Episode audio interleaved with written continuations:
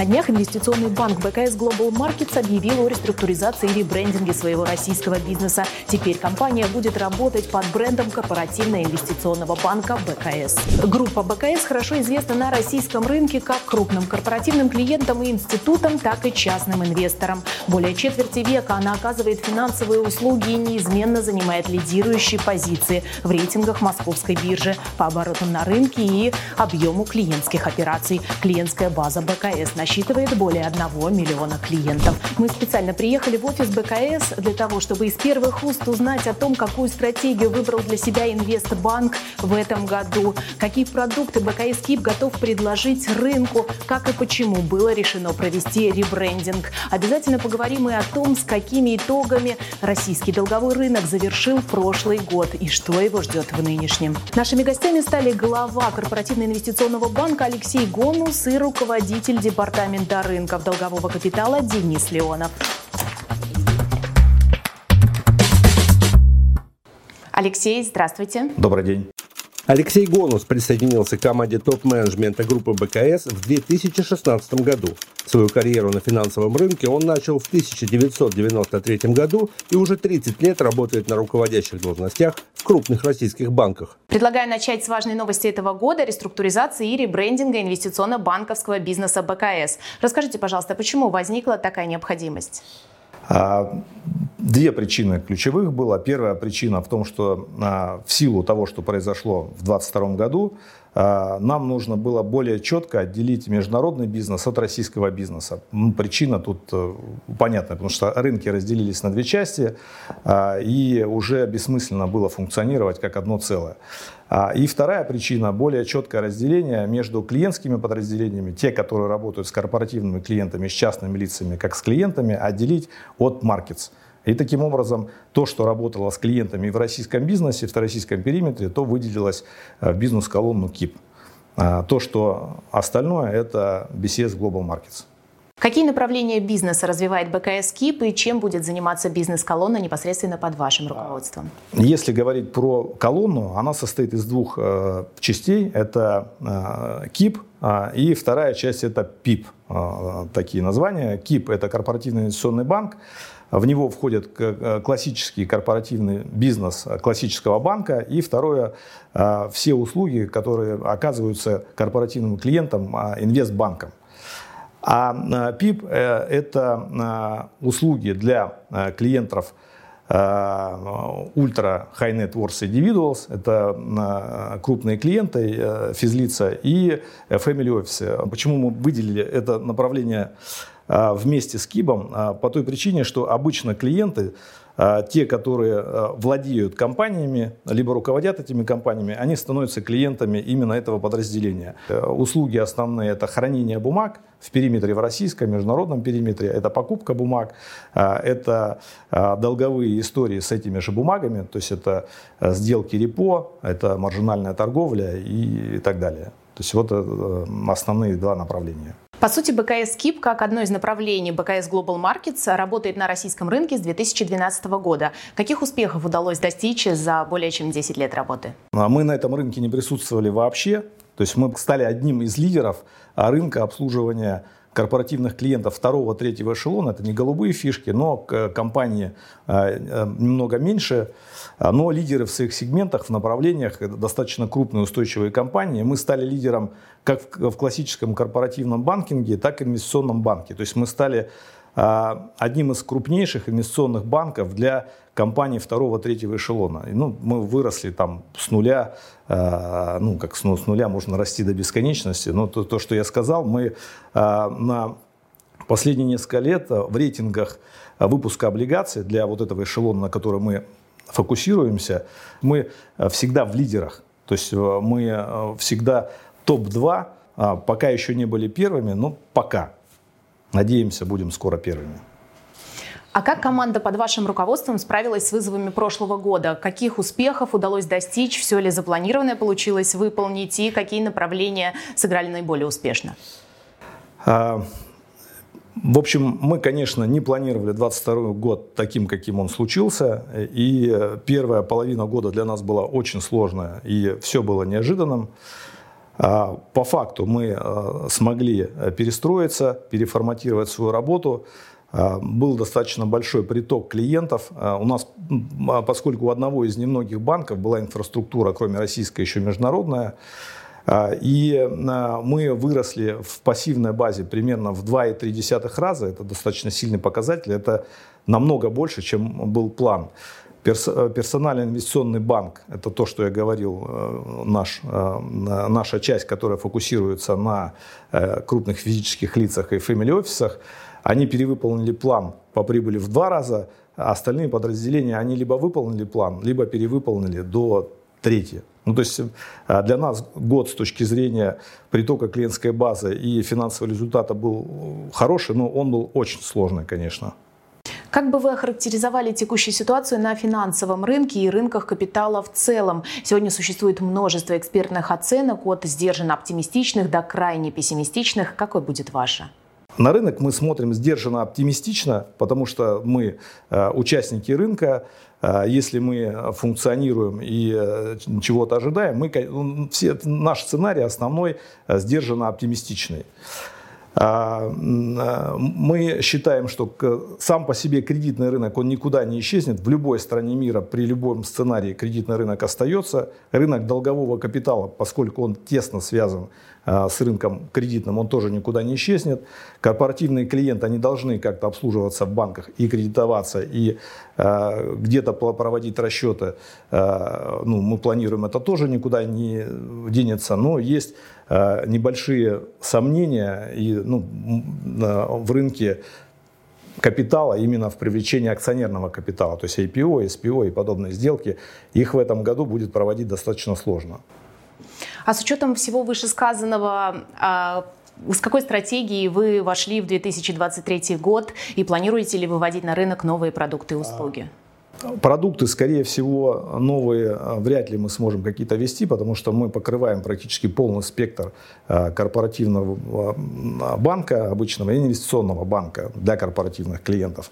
Но я думаю, что мы будем смещаться постепенно в плане валют на восток. То есть у нас Э, доллары и евро постепенно замещаются юанем, дирхамом э, и э, валютами стран СНГ.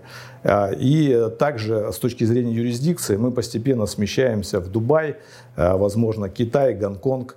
И эта тенденция ярко выраженная. Вот те классические продукты, даже кредиты, либо выпуска облигационных займов, постепенно долларовые выпуски, либо рублевые, начинают замещаться выпусками в юанях. Э, все больше расчетов в дирхамах. Э, и вот мы двигаемся в этом направлении. То есть это смещение в основном в валютах и в рынках. То есть и клиенты начинают больше ориентироваться на рынки, э, как сейчас говорят, дружественных стран. То есть это Восток.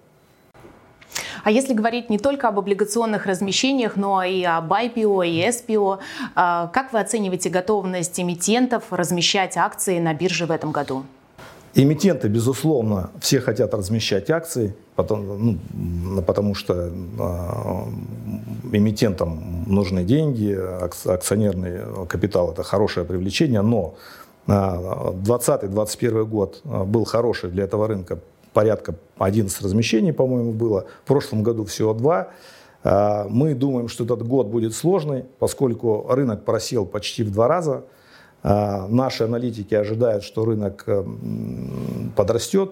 Они примерно дают точный прогноз 28% э, прирост. Но мы думаем, пока не восстановится общий рынок, сложно будет говорить о каких-то массовых IPO, потому что ну, покупатели либо инвестфонды, либо физлицы, которые рассчитывают на какой-то заработок, на дивидендную доходность, на рост курса акций, а сейчас э, рынок э, пока ну, не, не, нестабильный, сложный. А, и э, понимания у инвесторов нет, что они смогут на этом рынке заработать. Поэтому, думаем, год будет сложен. Ну, два-три выпуска, наверное, будет, но все хорошее впереди. Спасибо большое за интервью. Спасибо большое. Денис, здравствуйте. Добрый день.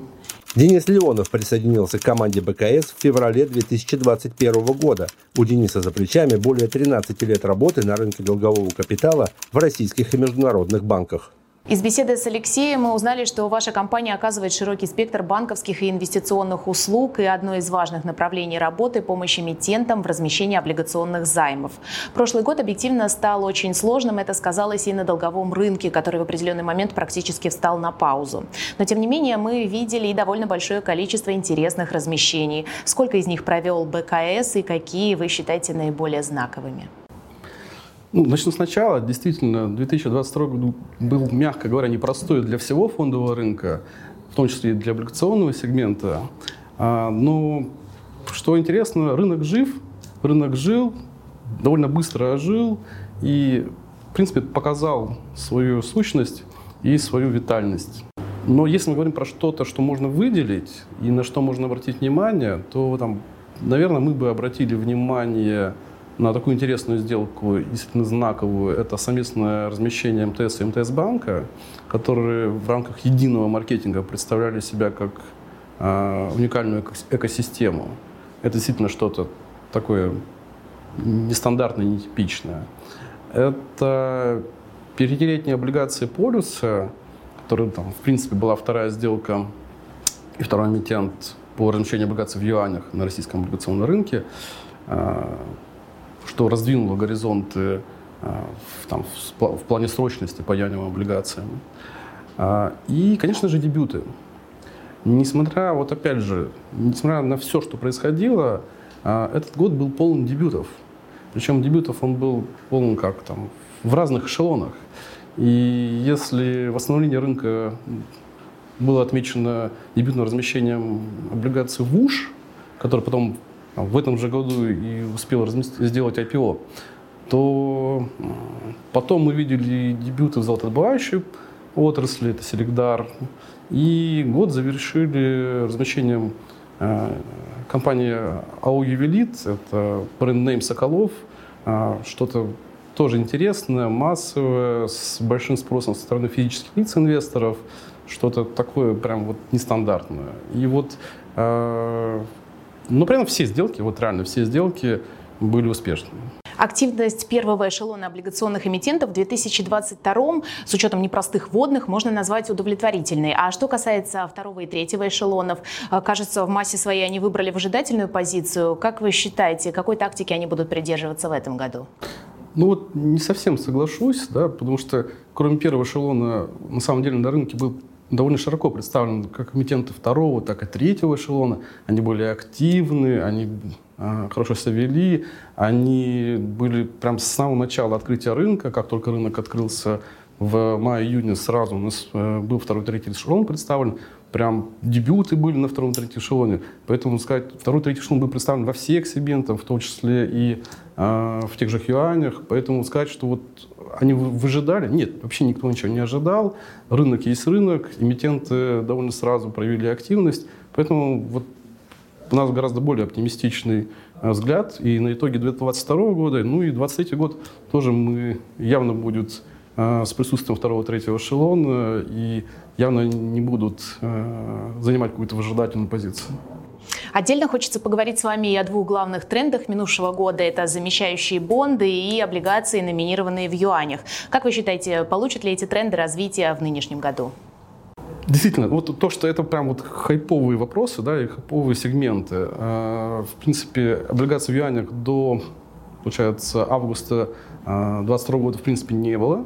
И это там, инновационный сегмент, это что-то новое, что-то интересное.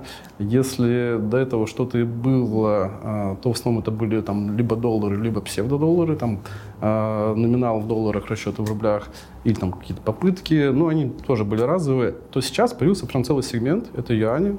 Это прям новое слово на нашем облигационном рынке, и то, как воспринимают их а, эмитент — это больше как э, замена евробандам, которые сейчас уже там, там, с инфраструктурной точки зрения действительно не существует. И замещающая облигация — это тоже, соответственно, замена евробандов, еврооблигаций. Только проблема в том, что если мы говорим про замещающие облигации, то эта история конечная и ограниченная. Она ограничена ровно тем объемом еврооблигаций, которые раньше обращались и торговались на западных рынках. Ну и не только западных. а, ну, в принципе, тем количеством ценных бумаг, которое уже было выпущено когда-то. Поэтому вот больше этого там не будет. Скорее всего, в 2023 году будет пик по замещающим облигациям, он будет пройден, и дальше это просто уже будет дело обращаться и погашаться. То если мы говорим про юани, то нет, это только начало. Это только начало формирования рынка. Рынок только формируется. А как он будет формироваться, еще, конечно, тяжело сказать, тяжело спрогнозировать, но точно это будет рынок в развитии. Это точно будет дальнейшая эволюция. Какая она будет, вот сейчас в начале года спрогнозировать сложно, но точно будет развиваться и точно займет свое место на российском облигационном рынке. А как вы думаете, цифровые бонды из разряда экзотического могут ли перейти в разряд рядовых продуктов? Очень интересный вопрос. На самом деле ЦФА – это сейчас самая хайповая тема, но насколько она на хайпе и как много ей уделяется внимания, так на самом деле столько же неопределенности связано с данным продуктом.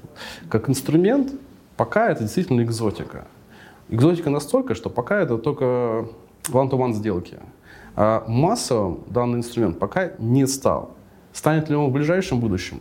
Тяжело сказать. С точки зрения регулирования тоже пока неоднозначно что-то можно ответить. А, поэтому на текущий момент это очень-очень долгосрочная перспектива. Но при этом она очевидна, что рынок будет в эту сторону развиваться. ЦФА будет в эту сторону развиваться, регулятор будет в эту сторону смотреть. Чем закончится, пока тяжело, но вот массовым продуктом в 2023 году навряд ли. А стоит ли нам ожидать иных новых трендов? Может быть, мы увидим новые размещения в других валютах? А, в принципе, вот если мы говорим, опять же, возвращаемся к облигациям в юанях, а, то это, в принципе, действительно новый сегмент. Будут ли какие-то новые альтернативы юаням? А, пока не очевидно по оборотам по другим валютам. А, очевидно, что эмитенты будут стремиться что-то сделать, что-то инновационное. Мы точно увидим какие-то новые тренды. Какие они будут? Опять же, будут ли это новые валюты? Будут ли это вообще с привязкой, там, с обеспечением, без обеспечения? Будет ли это как формат а, там, по типу CLN, ну что-то в России по русскому праву? Будет ли это что-то связано с привязкой товарным или к ценам на товары, конкретные товары. А, в принципе, это все витает в воздухе, но прям насколько это будет очевидно, выстроит ли какой-то конкретный инструмент, может быть, конвертируемые облигации наконец появятся на российском рынке по российскому праву. То, чего, в принципе, там никогда не было развито. А, тяжело очень спрогнозировать, потому что по состоянию там, на полгода назад про юани даже никто там особенно не думал, и это прям выстрелило. Насколько выстрелят все те вот инструменты, которые мы сейчас обсуждаем и говорим, вообще не очевидно, но точно над этим будут работать как организаторы, так и эмитенты. Им просто будет вопрос, как это воспринят рынок.